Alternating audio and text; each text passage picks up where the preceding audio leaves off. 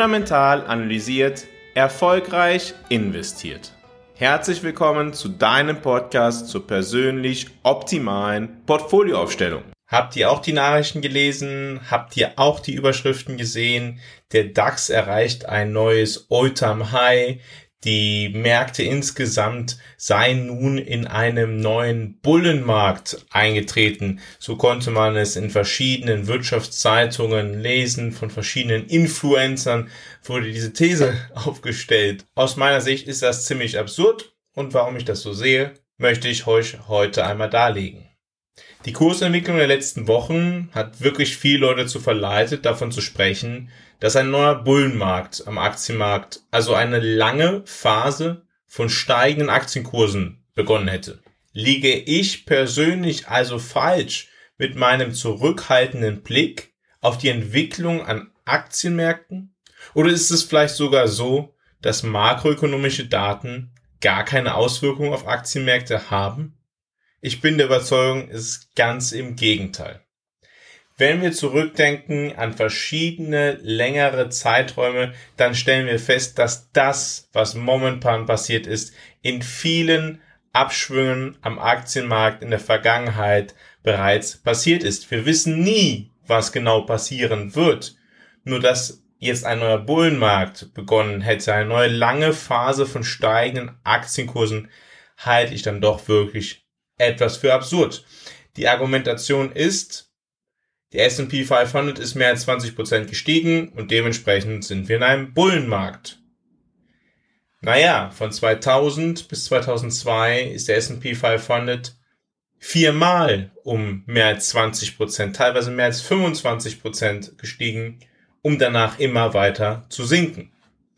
Dementsprechend, ja, bin ich doch etwas vorsichtig, wenn ich lese, ähm, ja, ein neuer Bullenmarkt hätte begonnen. Ich bin etwas verwundert darüber, dass man so überzeugt davon sein kann, wenn es doch sehr viele andere Fakten gibt, die dagegen sprechen.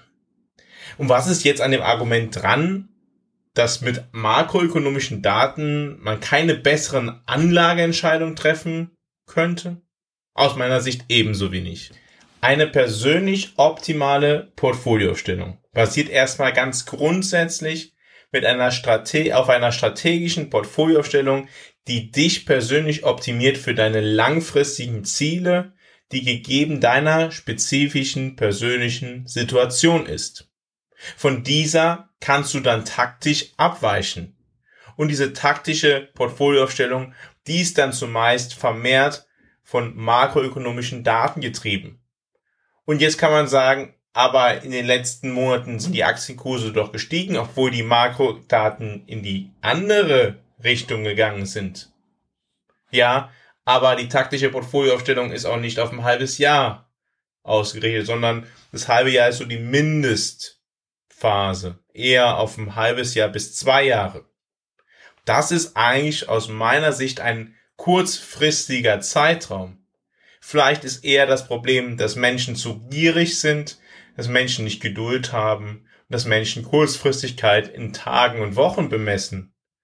Wenn die generelle makroökonomische Entwicklung weiter den Weg geht, dann stehen wir vor einer Rezession und dann stehen auch Risikoassets vor einer schwierigen Zeit. Das ist das typische makroökonomische Umfeld, in dem wir uns momentan befinden.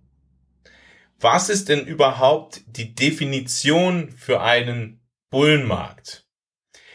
Jetzt habe ich viel gelesen, dass ein Bullenmarkt dann besteht, wenn ja Aktienkurse um 20 Prozent in einem Index gestiegen sind. Ja, ich habe da ein großes Problem.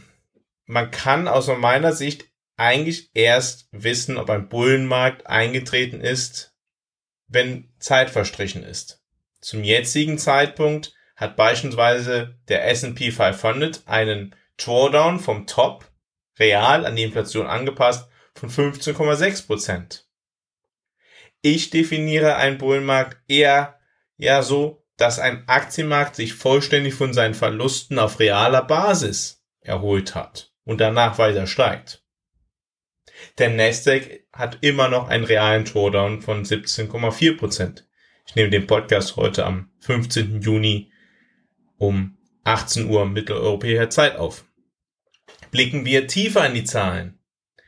Um zu den Höchstständen zurückzukehren, müsste der S&P 500 bei einer durchschnittlichen Inflation von 4% im kommenden Jahr, unterstellen wir, die Inflation ist 4% in den nächsten zwölf Monaten, ich kann mir vorstellen, dass sie geringer ist, aber aktuell beträgt sie 4%, um 23,7% steigen, um in realen Werten ja denselben Stand wie beim letzten Höchststand zu erreichen. Beim Nasdaq sind es sogar 26,4 Prozent. Es ist wichtig zu verstehen, über was wir hier reden und unter die Oberfläche zu schauen, um die Realität der aktuellen Situation zu verstehen.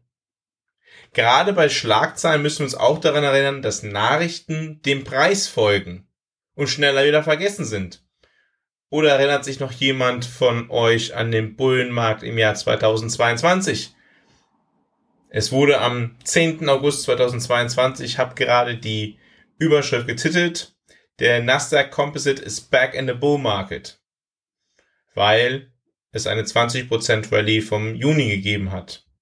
Und was danach passiert ist, kann jeder in den Charts nachsehen. Was in den Medien und am Stammtisch meistens diskutiert wird, spiegelt oft nur die aktuellen Preise wider und nicht das Gesamtbild. Das Gesamtbild liegt weiter nahe, dass uns eine Rezession bevorsteht. Rezessionen gehören ganz natürlich in einen Wirtschaftszyklus. Das Unkraut wird quasi in einer Rezession abgestoßen und die gesunden Teile der Wirtschaft wachsen nach einer Rezession stärker. Das Wichtigste ist, sich vorzubereiten und sich nicht überrumpeln zu lassen. Mit einem klaren Blick auf die aktuelle wirtschaftliche Situation können wir auch analysieren, was passieren könnte in der Zukunft und Wahrscheinlichkeiten abwägen. Wir werden nicht wissen, was passieren wird, aber wir können uns so aufstellen, dass wir für die Zukunft bestmöglichst gewappnet sind. Schauen wir doch auch mal darauf, was sind eigentlich die Rahmenbedingungen für einen Bullenmarkt. Die Rahmenbedingungen für den Beginn eines Bullenmarkts können typischerweise variieren, aber in der Regel gibt es einige Gemeinsamkeiten, einige Faktoren, die ja oftmals zur selben Zeit eingetreten sind. Ich möchte heute einmal drei verschiedene Kategorien nennen. Erstens das Thema positive wirtschaftliche Bedingungen. Ein Bullenmarkt tritt oft auf, wenn die Wirtschaft stark ist und ein solides Wachstum aufweist.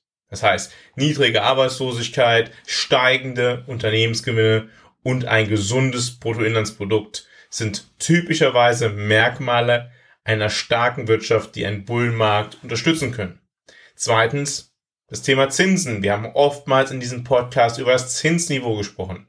Niedrige Zinsen können den Bullenmarkt begünstigen, da sie das Investieren attraktiver machen. Wenn die Zinssätze niedrig sind, dann suchen ja die Anleger oft nach renditestärkeren Anlagen wie Aktien und das treibt dann die Preise in die Höhe. Und das drittens, eine positive Stimmung und Optimismus. Ein Bullenmarkt wird oft von einer allgemein positiven Stimmung und einem Optimismus der Anleger begleitet. Wenn Anleger zuversichtlich sind, dass die Märkte weiterhin gute Renditen erzielen, steigt die Nachfrage nach Wertpapieren, was zu steigenden Preisen führen kann. Und wo befinden wir uns jetzt in diesem Zusammenhang? Stellen wir erstens fest, die Arbeitslosigkeit ist auf einem Rekordtief. Oder, naja, jetzt schon ein bisschen gestiegen vom Rekordtief. Also sie ist zuletzt etwas angestiegen. Unternehmensgewinne sinken und steigen nicht. Und eine Rezession wird gegebenenfalls noch in diesem Jahr von vielen Volkswirt erwartet. Der Realzins ist auf dem höchsten Niveau seit einer sehr langen Zeit Heute sind nochmal neue Echtzeitdaten über die US-Inflation rausgekommen. Laut Trueflation soll die Inflation zurzeit 2,3 Prozent betragen. Das Zinsniveau liegt bei 5,25 Prozent. Drittens. Abseits von der KI-Euphorie, die am Aktienmarkt ja momentan vorherrscht, kann ich jetzt keine besondere Euphorie im Wirtschaftsleben darstellen, weder im Immobilienbereich noch im verarbeitenden Gewerbe und selbst der Dienstleistungsbereich, ja, der hält sich gerade noch bisschen. Also ganz im Gegenteil, die viele Softdaten deuten eher darauf hin, dass wir uns momentan weniger in einem sehr euphorischen Umfeld befinden. Und genau deshalb bin ich der Überzeugung, dass weiterhin Vorsicht angesagt ist. Blicken wir auf die großen Themen. Das Zeitalter des billigen Geldes ist vorerst vorbei. Das ist eine ganz wesentliche Veränderung, die die Welt sehr hoch verschuldet ist. Der Preis des Geldes, der Realzins, wurde in der Vergangenheit immer günstiger. Warum spielt dies eine Rolle? Weil Konsumentscheidungen vorgezogen wurden. Über 35 Jahre sind Zinssätze mehr oder weniger kontinuierlich gesunken. Das hat es für private und staatliche Haushalte einfacher gemacht, immer mehr Schulden aufzunehmen. Schauen wir beispielsweise auf die Staatsverschuldung der USA im Verhältnis zur Wertschöpfung, dann stellen wir fest, dass die Staatsverschuldung der USA ca. 120 Prozent der jährlichen Wirtschaftsleistung beträgt. 2000 waren es noch unter 60 Prozent. Wichtig ist hier dabei, darauf hinzuweisen, dass dies nur die Staatsverschuldung beinhaltet. Die gesamte Verschuldung der USA, also inklusive privater Verschuldung, beträgt fast 300 Prozent der jährlichen Wirtschaftsleistung. Völlig klar ist, dass nicht alle Schulden kurzfristig refinanziert werden müssen. Aber die USA, also die Staat, der Staat USA muss 45 Prozent seiner Staatsverschuldung innerhalb der nächsten zwei Jahre refinanzieren. Bei Unternehmen sind es eher die Jahre 2024 bis 2026, wo viele Kredite refinanziert werden müssen. Und bei Immobilienkrediten liegt der Zeitpunkt wahrscheinlich noch weiter in der Zukunft. Allerdings gibt es auch viele Kredite, bei denen die Zinsbindung nicht fix ist oder eine Refinanzierung ansteht. Gewerbeimmobilien stehen Ende des Jahres vor einer größeren Refinanzierungsrunde. Blicken wir auch auf europäische Länder. In vielen europäischen Ländern ist die Zinsbindung oftmals deutlich niedriger oder gar nicht gegeben. Die kann durchaus im Durchschnitt ein bis drei Jahre betragen. Also, Kurzfassung. Die höheren Zinsen in Verbindung mit den Refinanzierungen im weiteren Jahresverlauf oder den kommenden Jahren erzeugen größere finanzielle Verpflichtungen in der Zukunft. Wenn der Staat einen immer größeren Anteil des Staatshaushaltes für die Bezahlung von Zinsen ausgeben muss, dann ist das für die Volkswirtschaft nicht gerade stimulierend. Der einzige Weg aus diesem Dilemma sind der Kauf von Staatsanleihen durch die Zentralbanken und niedrige Zinsen. Aber das ist ja jetzt erst einmal vom Tisch. Jetzt wird der Anteil der Staatsschuld, die von der Zentralbanken gehalten wird, nicht mehr erweitert und Staaten müssen tatsächlich ihre Geldgeber einen real positiven Zins bezahlen. Die Rezession in den USA könnte darüber hinaus bereits angefangen haben. Darauf deuten verschiedene Daten hin. Beispielsweise hört sich bisschen lustig an, aber die Bestellung von Pappkartons, um Dinge in der Welt zu verschicken oder innerhalb der USA zu verschicken, diese ist eingebrochen gegenüber dem Vorjahr um 8,3 Prozent. Und das ist der stärkste Einbruch seit der globalen Finanzkrise von 2008, 2009. Ebenso deuten die Einkaufsmanager-Indexe darauf hin, dass das verarbeitende Gewerbe schon länger in einer schrumpfenden Phase ist. Das ergibt Sinn, weil das verarbeitende Gewerbe, ich habe es in der vergangenen Podcast-Folge einmal dargestellt, ja viel stärker kapitalintensiv ist.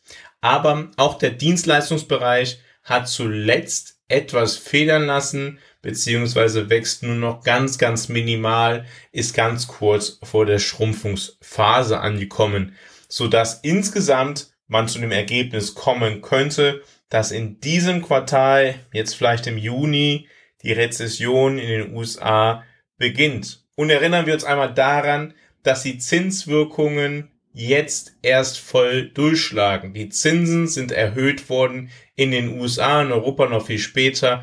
Ab März mit einer kleinen Zinserhöhung, Mai, Juni, Juli Das waren die starken Monate der Zinserhöhung und die gingen dann noch weiter bis, ja, bis vor einem, bis vor einem Monat wurden immer noch die Zinsen erhöht. Das heißt, das wird jetzt erstmal nur auf die Wirtschaft durchschlagen. Sie haben einen verzögerten Effekt, bis sie wirken. Ich bin heute relativ klar in den Aussagen gewesen. Das ist tatsächlich für Akteure am Finanzmarkt nicht immer so der Fall, eben weil diese eine Angst vor einem Reputationsverlust haben. Ich stehe zu meiner Meinung und es kann auch anders kommen. Aber das wäre dann die Abweichung von dem klassischen Fall und ein sehr unwahrscheinlicher Fall aus meiner Sicht und dementsprechend präsentiere ich auch relativ selbstbewusst meine Sicht taktischer Natur auf den Kapitalmarkt. Das Wichtigste ist aber für alle Anleger immer, zuerst zu definieren, was ist die langfristige strategische Portfolioaufstellung, die zu mir persönlich passt. Was ist meine spezifische Situation?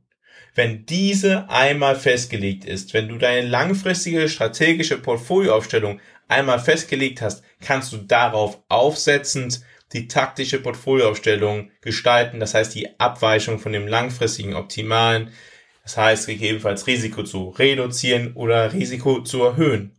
Wenn auch du möchtest, dass du dein Portfolio einmal perfekt strategisch aufgestellt hast und dann gegebenenfalls auch taktisch optimieren möchtest, gehe jetzt auf fundamentalanalysiert.com, vereinbare ein kostenloses Erstgespräch und ich werde dir zeigen, wie du dein persönlich perfektes Portfolio aufstellen kannst. Klasse, dass du heute wieder dabei gewesen bist bei Fundamental Analysiert, deinem Podcast zur persönlich optimalen Portfolioaufstellung. In der kommenden Woche habe ich einen, ja, eine Überraschung für euch. In der kommenden Woche veröffentliche ich eine Podcast-Folge von 21, dem Bitcoin Podcast. Der hatte mich eingeladen, um mal über makroökonomische Entwicklungen, über Geldpolitik zu sprechen. Und diese Folge möchte ich euch auch präsentieren. Im Laufe der kommenden Woche, wahrscheinlich am Mittwoch, werde ich diese zusätzlich zu den regulären Podcast-Folgen einmal hochladen, damit ihr auch das Interview mit mir im 21 Podcast nicht verpasst. Und generell empfehle ich euch, wenn ihr euch für Bitcoin interessiert, für dieses Thema auch dem 21 Podcast zu folgen. Das sind coole Jungs, die das da machen. Ich freue mich auf jeden Fall, wenn ihr wieder dabei seid nächste Woche, wenn es wieder heißt, fundamental analysiert, erfolgreich investiert.